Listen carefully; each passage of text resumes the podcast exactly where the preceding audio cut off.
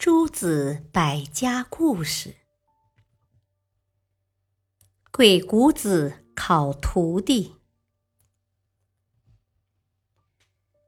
鬼谷子是春秋战国时期纵横家的鼻祖，孙膑、庞涓、张仪和苏秦都曾在他的门下学习。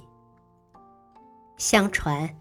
有一次，鬼谷子想测试一下孙膑和庞涓的应变能力，就对他们说：“你们两个谁能使我走到屋外去，谁的成绩就及格。”说完，鬼谷子坐到屋子中央的一张椅子上，一动不动。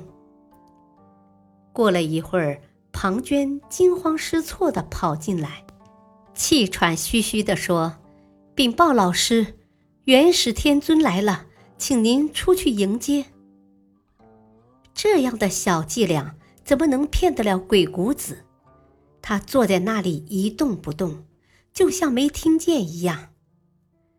庞涓不死心，过了一会儿又跑进屋子，这次他连鞋子都跑掉了一只。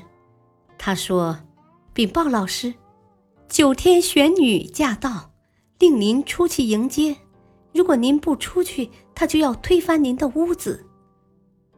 鬼谷子仍然一动不动。这次轮到孙膑了，他走进房间，躬身说道：“老师，我想不出使您走出去的办法。”鬼谷子吃惊的看着他，有些失望。孙膑说。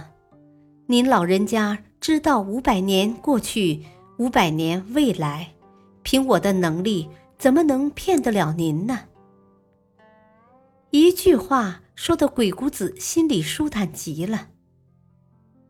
不过，孙膑又说：“您只能算出屋内的事情，屋外的事情由上天掌控的，您算不准。”我虽然不能把您从屋内请到屋外，却能把您从屋外请到屋内。